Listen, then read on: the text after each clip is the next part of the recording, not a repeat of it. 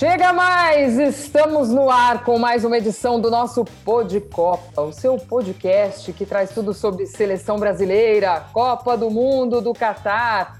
Hoje num formato um pouco diferente, afinal de contas, tivemos amistoso Coreia do Sul e Brasil, goleada brasileira para cima da Coreia do Sul, e a gente vai repercutir essa partida. Vamos analisar o que foi este jogo, mais um jogo preparatório da nossa seleção rumo ao Catar. Por isso, nós recebemos hoje aqui Pedro Ivo Almeida, também o abençoadozinho.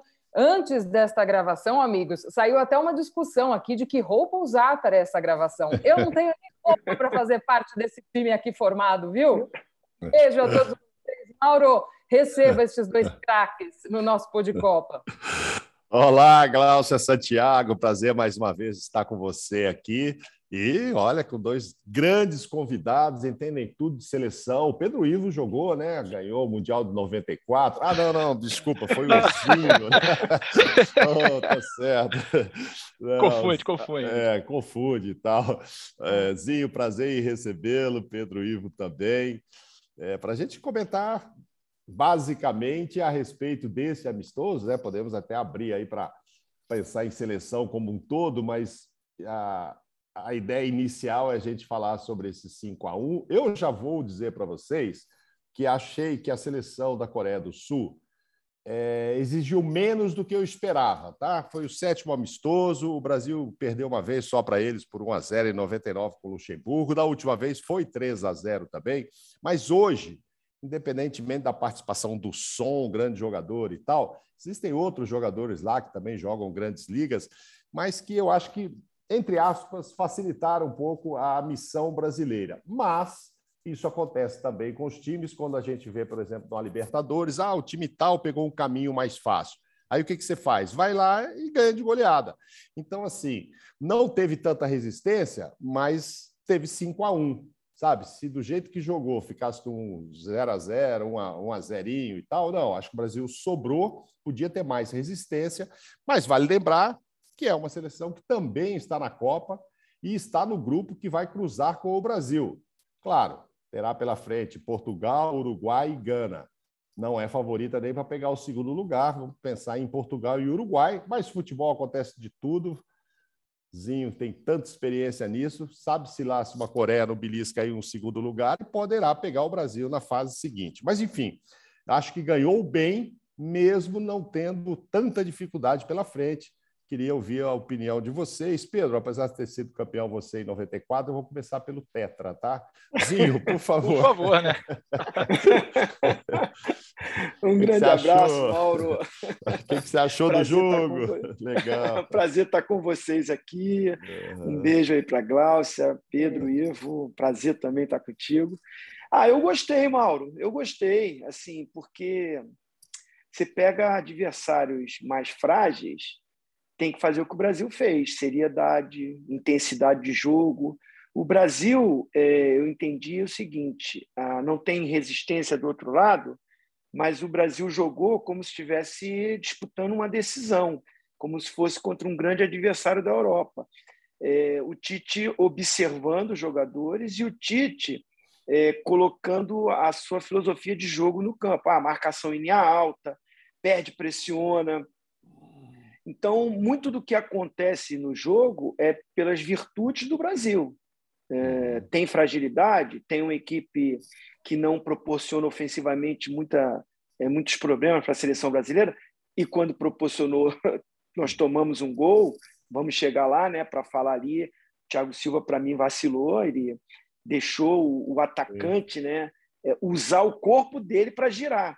Geralmente, a gente, na bola, né, a gente sempre conversa é, o que o atacante mais gosta é ter essa referência do zagueiro para segurar, fazer o pivô e girar. E o Thiago, com tanta experiência, né, permitiu isso. Mas, assim, voltando para aquilo que o Tite tem feito, pode acontecer muito isso na Copa, sempre acontece, né, pela minha experiência de Copa, na primeira fase, o protagonista é o Brasil, ele é o favorito no seu grupo. Então, os times vão jogar reativamente contra o Brasil. Vão marcar muito, vão baixar as linhas, vão compactar, vão tentar, é, de alguma forma, impedir que o Brasil com o seu poderio ofensivo, crie, ou seja, marcando, retranca, explorar um contra-ataque, jogar por uma bola, e o Brasil vai ter que fazer isso. Adiantar as linhas, marcar a pressão, tentar roubar já no ataque. Eu vi o Fred hoje, né, que é o segundo volante, teoricamente, jogando quase como um meia, toda hora pisando lá dentro da área. Inclusive no gol do Richarlison, né, a participação é dele, chegando como elemento surpresa, batendo e o Richarlison desviando. Então eu gostei, Mauro. 5 a 1 tem que fazer isso mesmo. Pegou time mais fraco, é, tem que ser superior, tem que comandar o jogo, tem que ser o protagonista. Ah, precisa de ajuste? Sim, claro. Qual a seleção que não precisa? Mas para um amistoso que muita gente sempre cobra, o Tite fez mudanças. É, eu vi um Alexandre hoje muito mais ofensivo, me surpreendeu. Para mim foi o grande destaque até do jogo. É, então, assim, me agradou. Acho que o Tite vai cada vez mais consolidando seu grupo queridos amigos. E a é. seleção aí, para mim, 99 ou 95, 99% está definida, né? Muito bom, muito bom. Eu Vai brinquei, lá, é, eu brinquei com com Pedro Ivo, mas estamos falando do grande jornalista Pedro Ivo Almeida, conhece tudo de bola também e há muito tempo acompanha o futebol brasileiro, internacional e a seleção brasileira. Pedro, gostou assim como como o Zinho? já não, não te agradou tanto? Tem alguma coisa aí que ficou para trás nesse Brasil de hoje, Pedro? Prazer em estar com você aqui, viu? Obrigado por aceitar o convite meu e da Glaucia. Maurão, eu que agradeço. Obrigadão aqui na casinha de vocês. Um beijão para a Gláucia. O Zinho está ali. O pessoal que está nos escutando, independente da hora do dia, não está nos vendo. Mas, ó, Vou falar para todo mundo aqui a verdade. Nosso compromisso é com a verdade. O Zinho está com a bela camisa social azul. Mauro está com um indefectível blazer. Glaucia arrumadíssima. Eu peguei até meu casaco aqui europeu para dar um ar de Copa do Mundo, né, internacional, para me juntar a você. Agora falando sério. Vídeo, um abraço. Ah, então, o, então, então o meu cenário é. Depois a gente o, usa prova. O Pedro, o Pedro, meu cenário é azul, verde e tem um amarelo ali no quadro, né? Então é seleção. Precisa falar mais alguma coisa? Mas agora um beijão também para o fã de esporte que está com a gente aqui, em todos os agregadores e plataformas. Mauro, eu gostei. Eu gostei sim. É, eu tô com você quando vocês comentaram que esperavam um pouco mais, talvez, de resistência. E aí eu vou para um caminho que o Brasil dribla essa resistência. O Brasil, mais uma vez, ele consegue construir, seja no início do jogo, seja com uma pressão um pouco mais alta, seja depois quando o jogo começa a se desenhar do adversário um pouco mais cansado, o Brasil imprime um pouco mais de velocidade com as entradas. E até conversando com alguns companheiros que moram na Europa, sejam de outra nacionalidade, ou até brasileiros que estão por lá, colegas nossos jornalistas, eles trazem uma impressão muito interessante, até para dividir com vocês, com quem nos ouve. A Coreia do Sul não é aquele time alternativo, asiático, que vai ser um saco de pancada, que fazer cinco é mais do que obrigação. Há um entendimento desses colegas, principalmente a turma lá de Portugal, né, porque vão se enfrentar na, na primeira fase da Copa do Mundo, eles falam: olha, essa Coreia do Sul é melhor que muita gente que joga bola na América do Sul.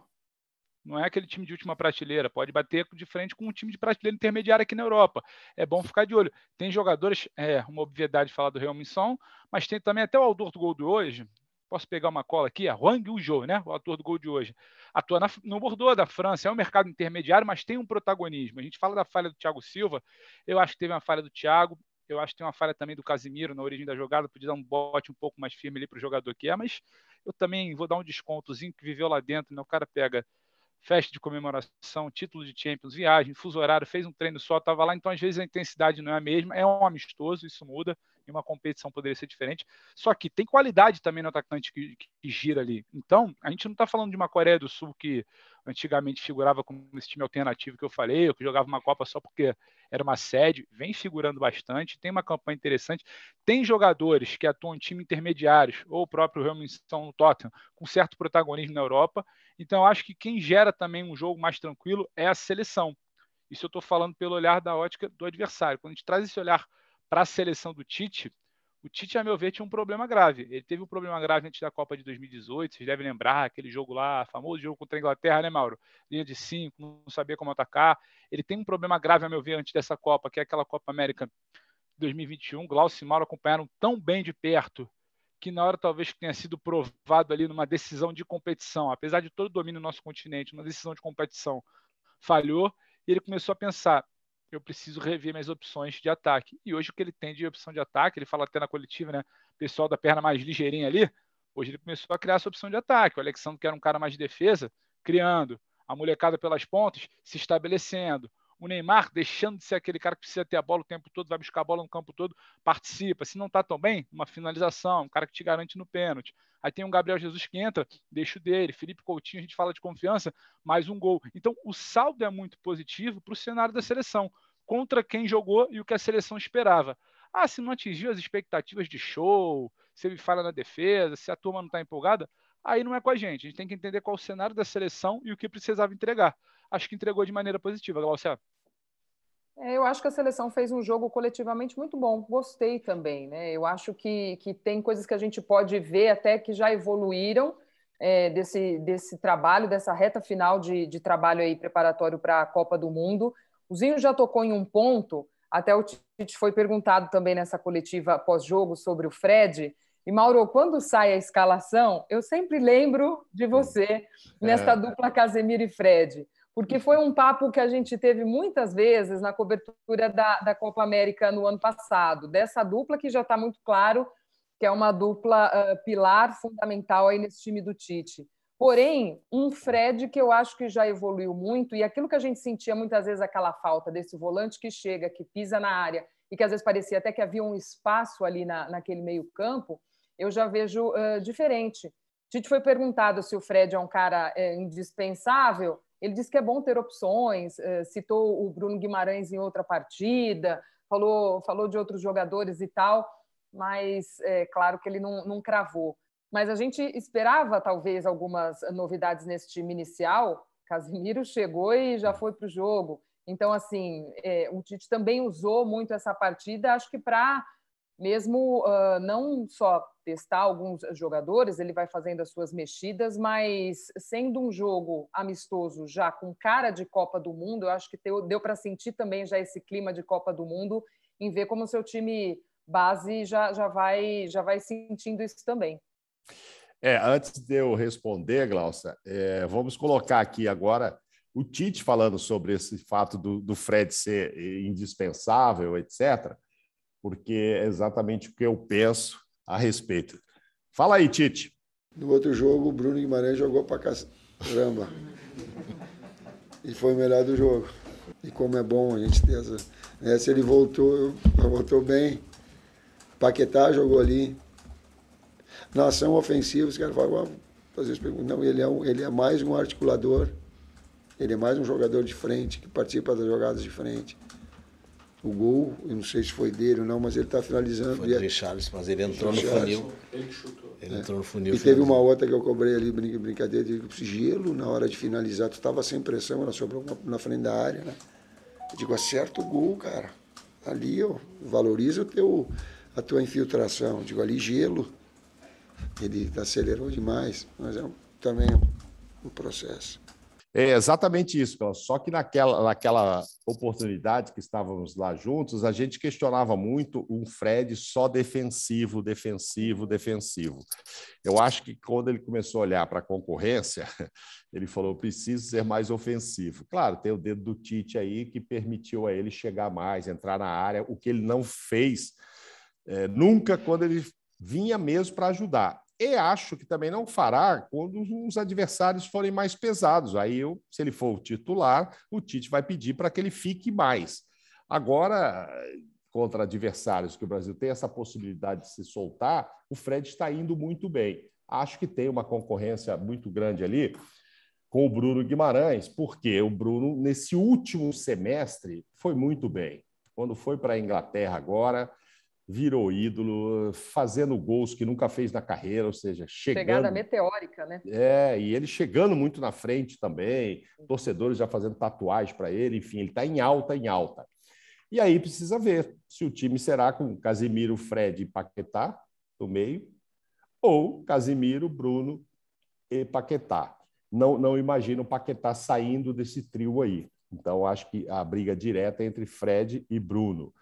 É, Talvez, Pedro, vai depender do adversário. Olha, um, nesse aqui, ou no momento do jogo, ó, eu entro com o Fred, vou sentir o jogo aqui, me seguro. Não, mas ó, agora eu preciso ter mais entrada, vou colocar o Bruno, porque os três eu acho mais difícil que consigam jogar. Não, não que não caiba, cabe, mas aí você tem que tirar alguém lá na frente. No caso, tirar o Paquetá, que no momento eu acho que o Tite não tiraria. O que, que você acha, Zinho? É, eu acho, Mauro, que se a Copa fosse no próximo mês, uhum. ou nesse mês, né? Sim. Geralmente a Copa começa em junho, Exato. É, mês do meu aniversário, fazendo já propaganda.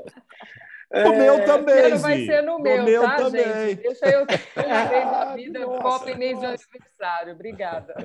tá bom. É, o time seria é, é, mais ou menos o que começou hoje. A dúvida para mim do Tite está mais ali, com o Vinícius Júnior num momento muito bom. Então, assim, fica. Ah, joga com um centroavante de origem, de origem que o Richardson nem é de origem centroavante, né? Mas assim, joga com esse atacante ali, Richardson, Matheus Cunha, não sei. É, é, é, e aí deixa o Vinícius no banco. Eu, particularmente, não gosto do Paquetá aberto pela esquerda como começou o jogo hoje. Eu prefiro Paquetá mais centralizado, revezando com o Neymar. Ou seja, Vinícius Júnior aberto, Paquetá com o Neymar revezando, abrindo até mão nesse momento de um atacante mais de área. Vai depender do jogo. Mas, respondendo, Fred hoje, hoje nesse momento, para mim é titular, na cabeça do Tite. Não estou dizendo nem que é a minha preferência, apesar que eu gosto muito. Se for ver por característica, se o Tite precisar de, um, de um, uma dupla de volante mais defensiva, pode até jogar Fabinho e Casimiro juntos, dependendo do contra quem.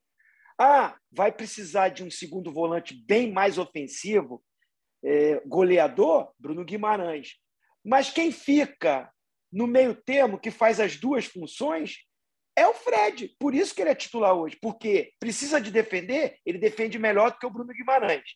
Não defende como o Fabinho, mas defende melhor que o Bruno Guimarães. Mas precisa atacar, ele ataca melhor do que o Fabinho. De repente, não ataca melhor que o Bruno Guimarães. Mas ele faz essa dupla função, é mais versátil. E aí, na cabeça do Tite, começa com ele.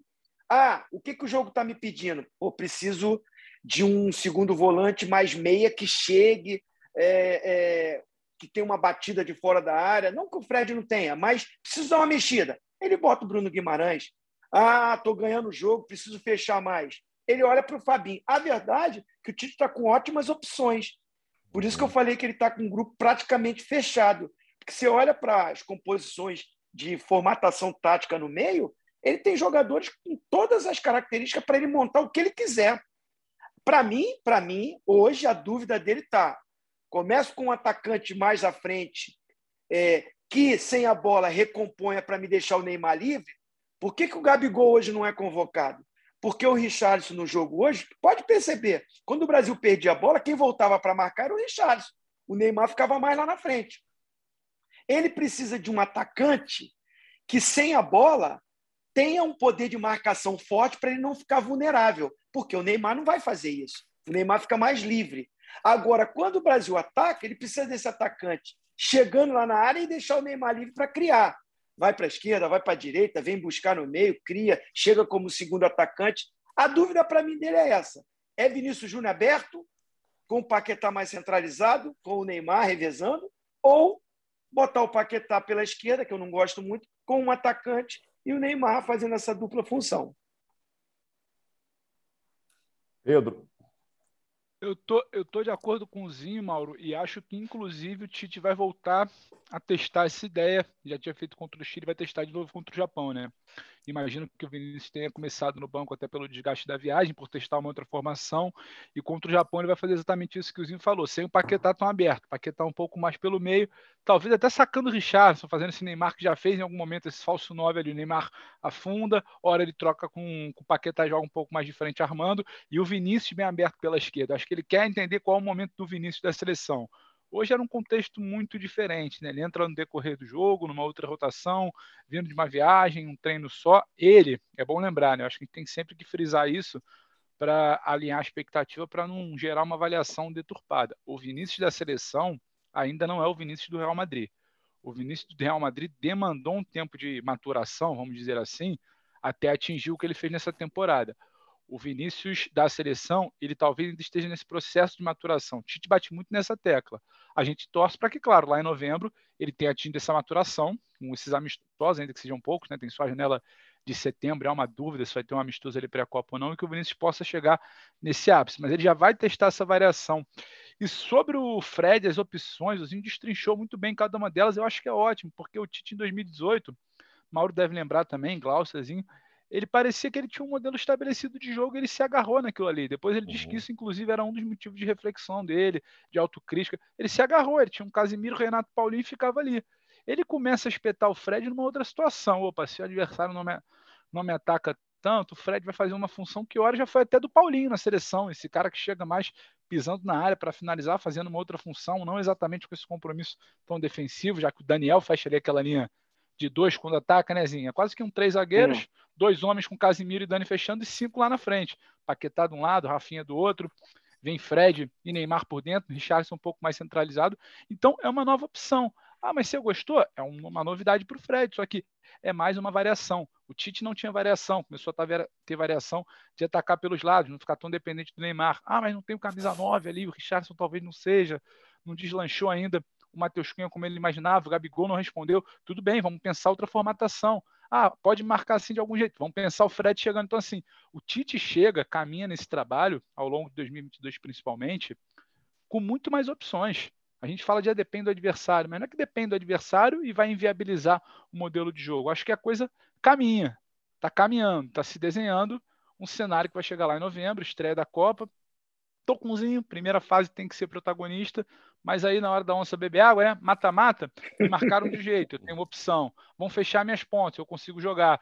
Vão trancar o Neymar, eu tenho a molecada pelas pontas e alguém lá na referência. Então, assim, o Tite está começando, acho que a grande notícia, a partir dessas variações todas, a grande notícia é essa. Ah, mas deu muito certo hoje, vai repetir na, na segunda-feira contra o Japão? Não precisa.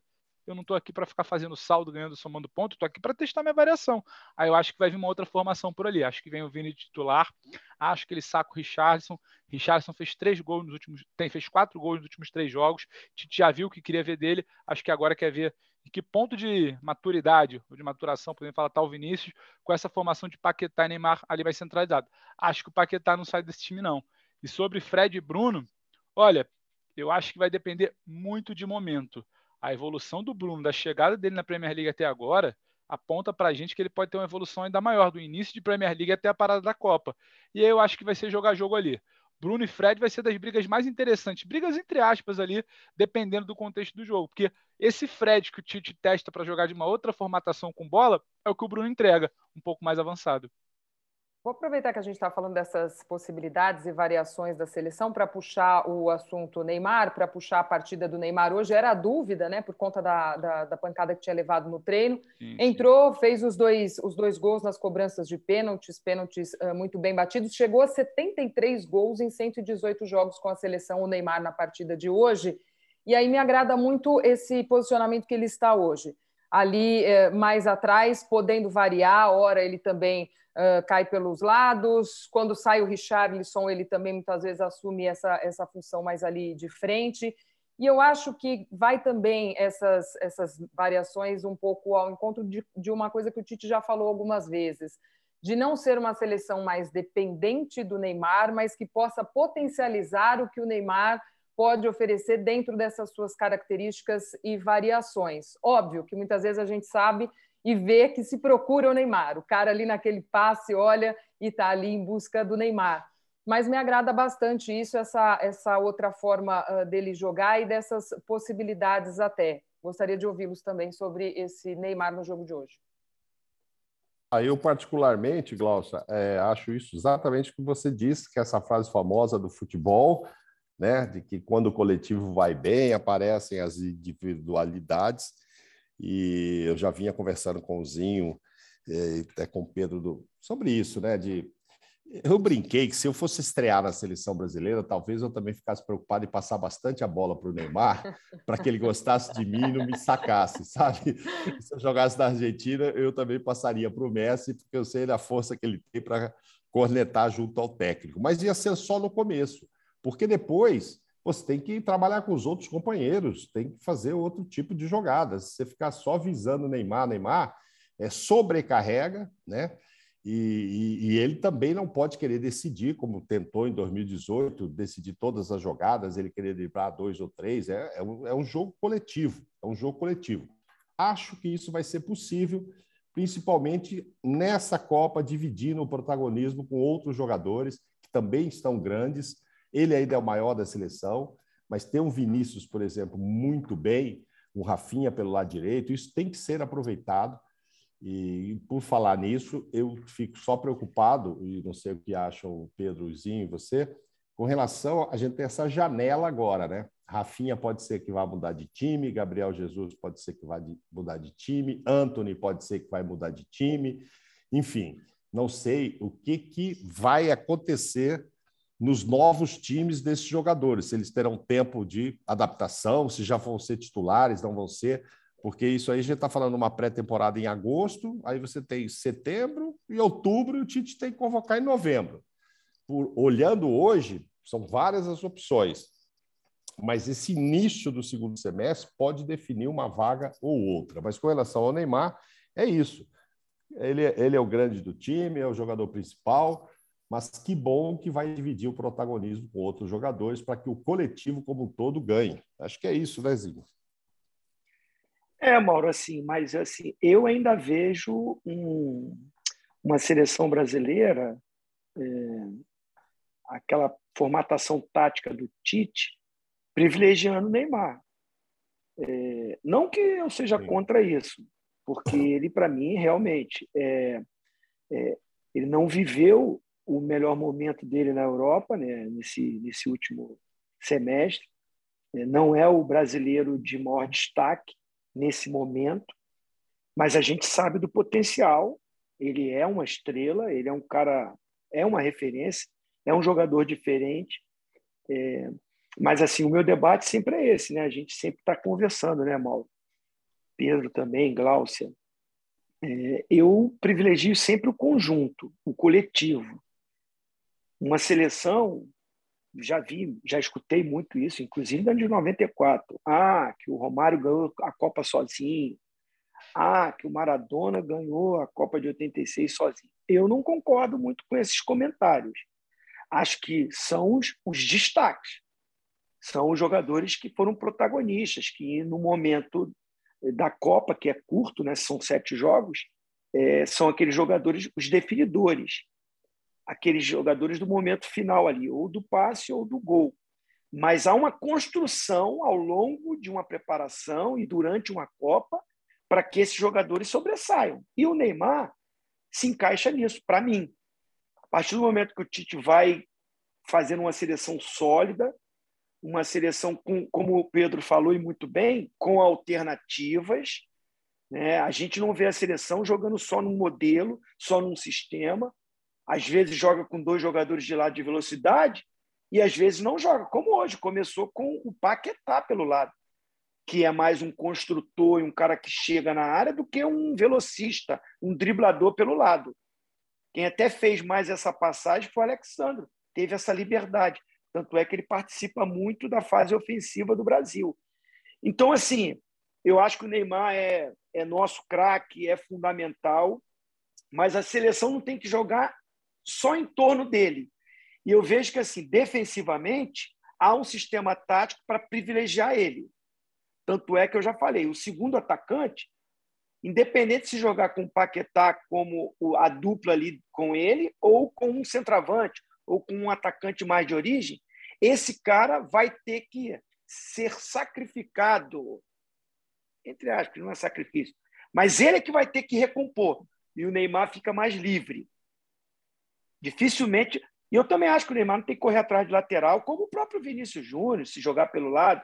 Mas Copa do Mundo é tiro curto, a gente falou da primeira fase, mas depois, quando passa para os mata-matas, você já pega. Você não pode errar, não tem tempo para errar no mata-mata, é um jogo só, já começa as decisões. Às vezes, na fase de grupo, você tropeça no empate ali e tal, você se recupera. Mas no mata-mata, não. Então, precisa de um comprometimento sem a bola de todos, uhum. inclusive do Neymar. É. Eu acho que tem então, uma assim, situação. Assim, Opa, desculpa. É, só para só para completar, assim, eu acho que o Neymar, claro. o Neymar, ele, eu ainda vejo uma seleção jogando em torno dele. Já temos mais opções, temos, mas ainda vejo jogadores procurando sempre ele, é, é, às vezes até ele marcado, e não tem necessidade disso. Né? Nós temos ótimos jogadores para também assumirem a responsabilidade.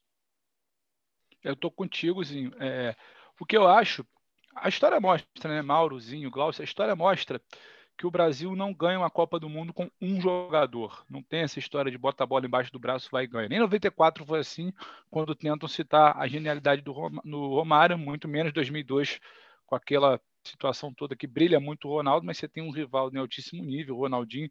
Mas isso tudo é. O Neymar foi esse cara, essa estrela central em 2014. Nossa, que ele nos deu uma Copa em casa. Não resolveu.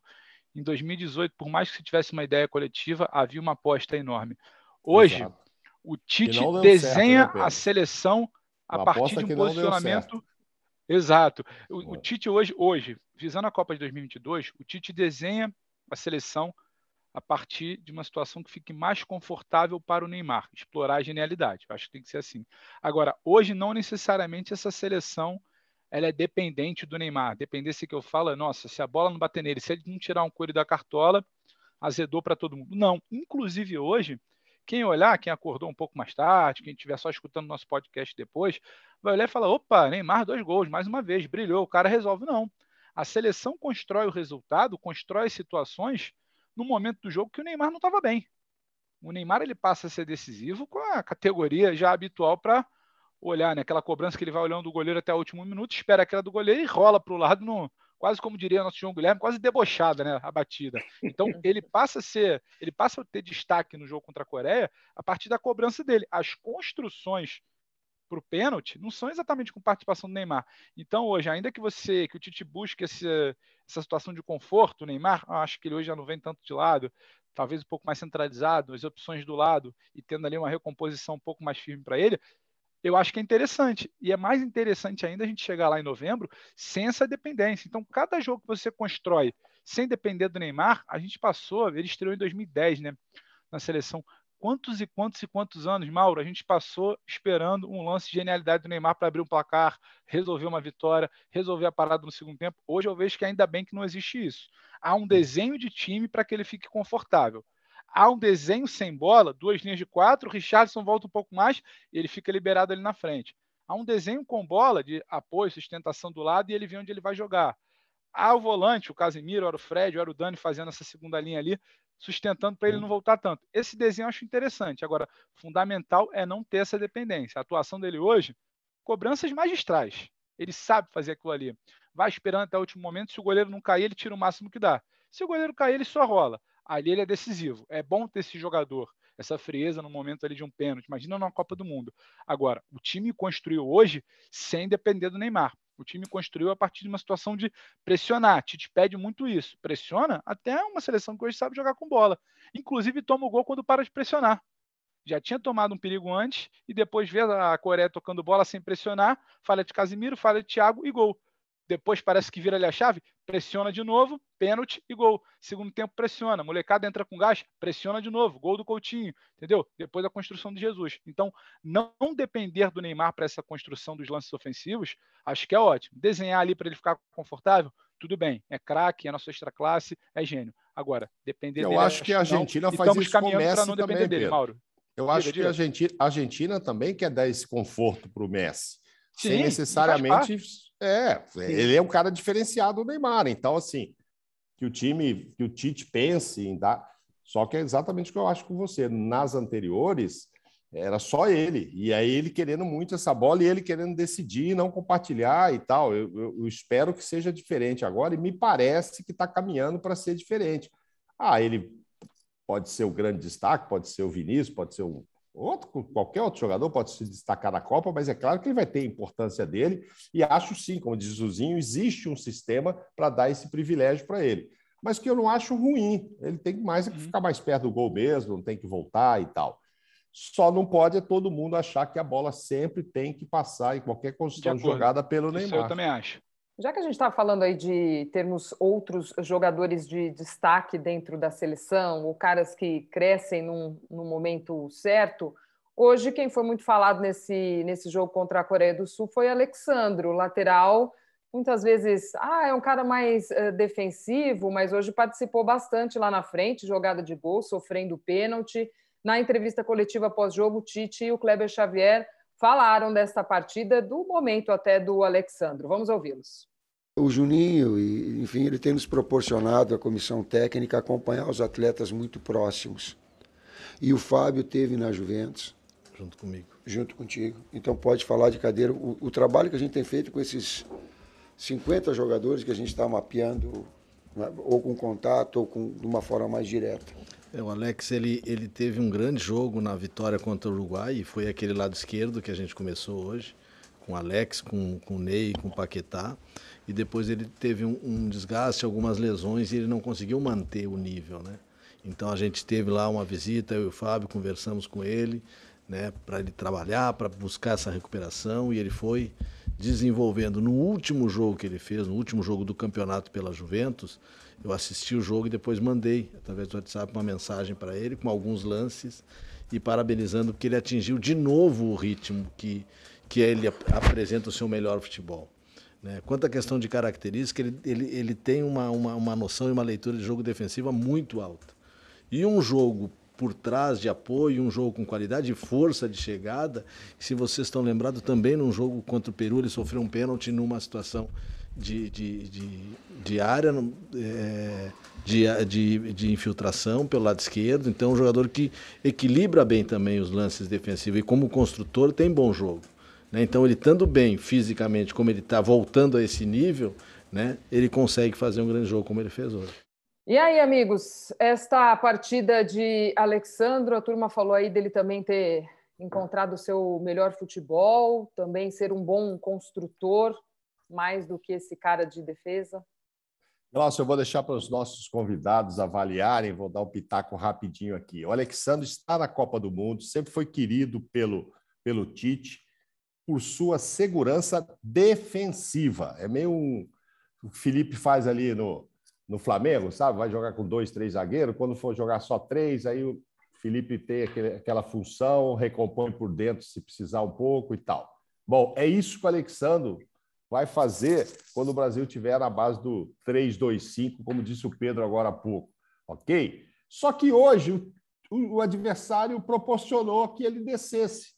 E aí não precisou ficar o Paquetá por ali, foi ele. E ele aproveitou, deitou e, rolar, e rolou e mostrou que a partir de agora só tem mesmo mais uma vaga na lateral esquerda, seja para o Renan, seja para o Guilherme Arana, seja para o Alex Teles, porque uma é dele.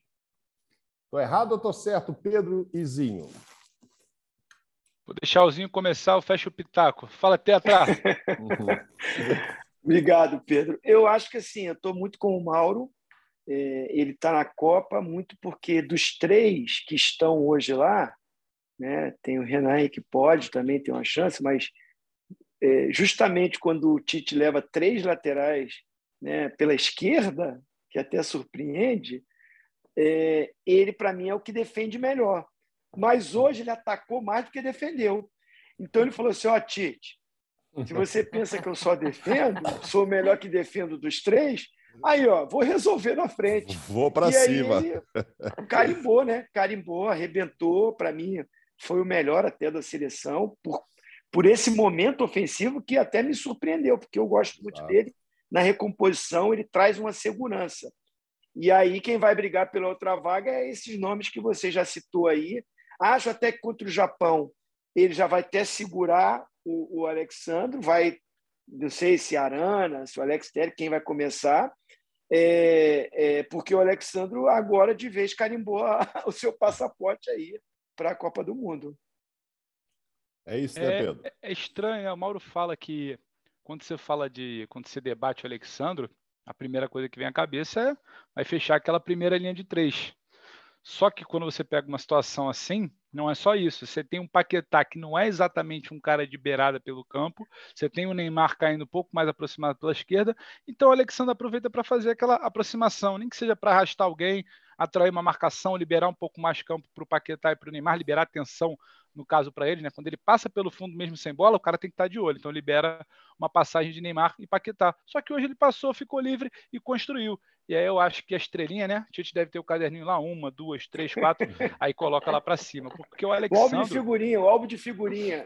Esse, esse aí tá cheio de repetida, tem um monte do Alexandre já, porque quando a gente para para analisar, na briga de hoje, né? Alex Telles e Arana. O Alex Telles tem seis jogos pela seleção, o Arana tem três o Alexandre hoje fez o 31 com o Tite, é. 31 jogos. Cinco mais, cinco vezes mais, segundo colocado ali. O Renan, que poderia até ameaçar, está numa situação de não saber se fica no Atlético, não é titular, perdeu um pouco de espaço, teve falha na Argentina, situação da convocação de vacina e tudo mais. Então, o Alexandre ele se estabeleceu e sem aquele papinho de não, é porque é um cara mais defensivo, o Tite quer alguém um pouco mais cauteloso, a gente precisa se acostumar. Não vai ter um Roberto Carlos agora, não vai ter um Marcelo agora, pela direita não vai ter um Cafu por ali, o Dani já é uma opção para ser reserva, então tem que ser quem se enquadre no modelo de jogo pensado. E no modelo de jogo pensado é o Alexandre quem cumpre essa função da linha de três. Só que quando você olha, o Tite também quer ele subindo, ou construído por dentro, abrindo um pouco de campo para os outros, atraindo marcação. Ele vai chegar em algum momento por ali. Já tinha feito isso em outros jogos.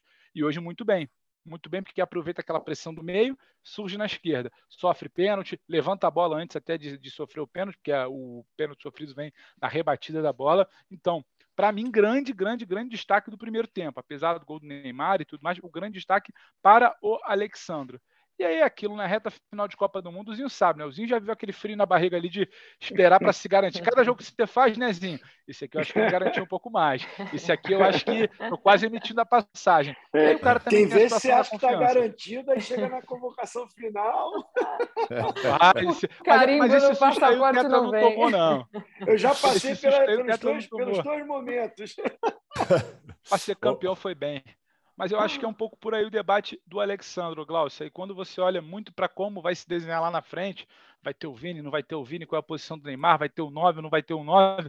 Você precisa desse cara também passando, desafogando, por vezes fazendo até uma superioridade. Tinha momentos que você cruza com uma linha de 5, o Alexandre era quase o sexto homem atacando. Então é importante para isso também não ficar com esse rótulo de ah, é o lateral defensivo do Tite. Vai passar em algum momento, vai construir, vai liberar campo, ou vai chegar cruzando como fez hoje. Vamos projetar já um pouquinho. Diga lá, Mauro. Quer complementar? Não, eu ia, não, eu ia falar isso antes da gente hum. finalizar. Para você, inclusive, dar o seu pitaco aí sobre esse jogo contra o Japão, Você também pode dar Vamos a sua lá, opinião. o que, que eu ia passar ó, não aqui, se ó. esqueça, não é. se esqueça que no mesmo momento que o Brasil estava ganhando a Coreia, o Japão meteu 4 a 1 no Paraguai. o Paraguai que não vai para a Copa, tal, mas enfim, é o Paraguai que às vezes nas eliminatórias é, complica a nossa vida. Foi 4 a 1 Acho que dá para esperar, né, Glaucia? Começando por você, um jogo mais difícil, não? Do que foi contra a Coreia do Sul? Também acho, também espero um pouco um jogo que, que apresente um pouco mais de dificuldades uh, para o Brasil, esse enfrentamento com o Japão, mais um jogo de Copa do Mundo.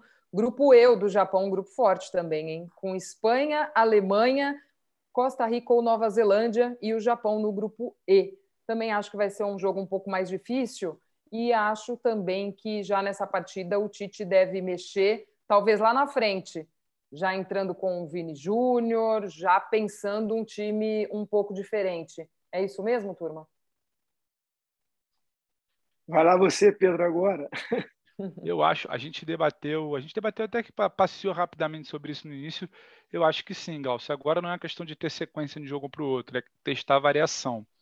Acho que o desafio pode se mostrar maior e aí eu acho que vai depender muito da, do encaixe dessa formação que a gente projetou, né? Talvez sacando o Richardson, Paquetá e Neymar por dentro, o Vinícius abrindo.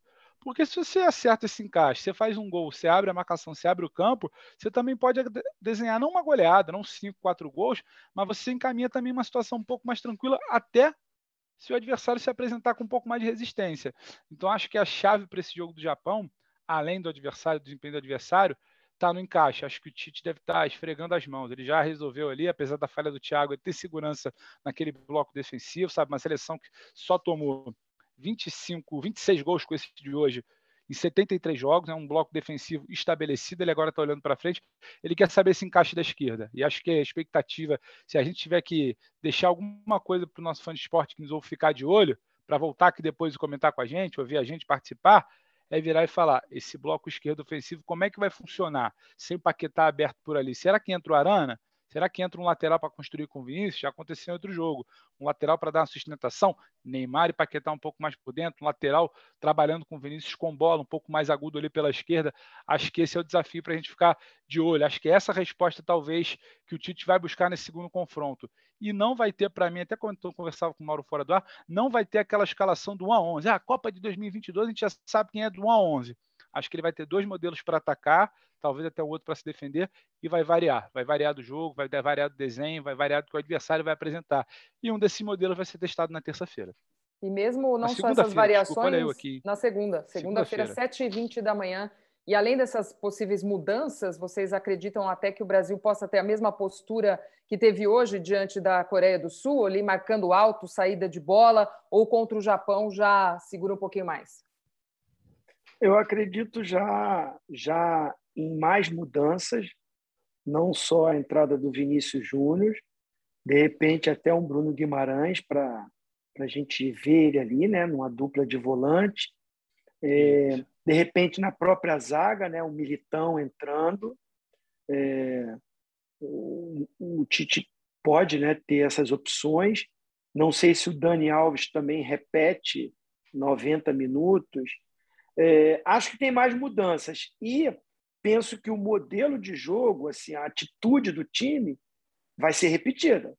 A agressividade sem a bola, marcação em linha alta, perde, perde, tenta roubar logo, já no campo ofensivo, isso já proporciona né, uma tranquilidade lá para a turma de trás, quando começa essa marcação forte já lá na frente.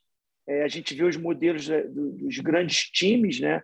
É, se a gente for ver, principalmente a Premier League, né, o Manchester City faz muito isso, o Liverpool faz muito isso. Então, é, é, o Tite ele tem um time é, ofensivo, jogadores que é muito melhor você já marcar lá na frente do que você tentar baixar as linhas, trazer esses jogadores para o campo defensivo. Não é a característica deles. Né? E se ele gosta da alegria, né? como é que ele falou? É, as pernas ligeiras, sei lá. É, perninha, perninhas rápidas. Perninhas, perninhas rápidas. Filipão era alegria nas pernas, né, com o Bernardo. então, é bota esses caras para marcar lá já na frente, pressiona lá mesmo, que o Brasil tem grandes possibilidades. É, já vou agradecer antes que a Glaucia termine, Zinho, Pedro Ivo Almeida, muito obrigado por estar com vocês.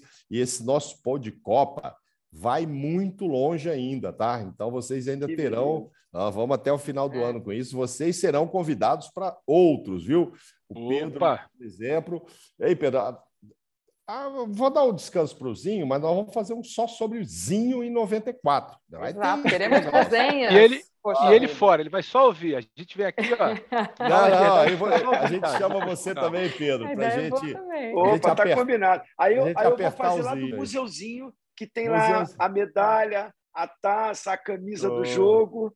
Aí a gente faz eu, eu tenho uma ideia até melhor. A gente marca de ir até aí, Zinho, pedir um café da manhã é, aí é espetacular. Então, a gente já aproveita, né? E já Pronto. gravamos pessoalmente. Zinho, mas infelizmente esse aqui não, não é ainda gravado, não está no YouTube, isso é só voz mesmo. Então, por Mas exemplo. Aí tem a foto, tem a foto. É, aí a gente vai associar. Isso, exatamente. Por exemplo, a gente não vai tirar agora a foto porque você ainda está de pijama, né, Zinho? Que você faz é, um breakfast enorme aí. É o meu, meu pijaminha da seleção. Pô. É, Obrigado, Zinho e Pedro. Glaucia, um abraço. Beijão, Beijo, Mauro. Beijão, falou, Pedro Ivo Almeida, também, Zinho. Foi um prazer recebê-los aqui no nosso Pô de Copa. Com certeza estaremos juntos em mais oportunidades. O Zinho vem para contar só a história de seleção brasileira. Também estaremos aqui outras vezes analisando a seleção. Aliás, já vou deixar o recado para quem acompanha o Pô de Copa. Na semana que vem, excepcionalmente, a nossa edição vai ao ar justamente na segunda-feira, pós-jogo de Brasil e Japão, que a gente vai fazer nesse mesmo esquema, analisar também esse outro amistoso. Todas as quintas sai o nosso podcast. Esse nós conseguimos encaixar junto com essa data de amistoso, bater com a data do Pô de Copa de ser as quintas-feiras. Mas na semana que vem, na segunda, estaremos no ar também com esse pós de Brasil e Japão. Deixar um beijo aqui também para a nossa equipe de retaguarda, que hoje está aqui nessa correria para a gente já gravar, colocar no ar e trazer esse pós-jogo tão especial. Amigos, mais uma vez, muito obrigada. Beijo a todos. Abraços. Beijo a quem esteve conosco em mais uma edição do nosso Pô de Copa. Semana que vem tem mais.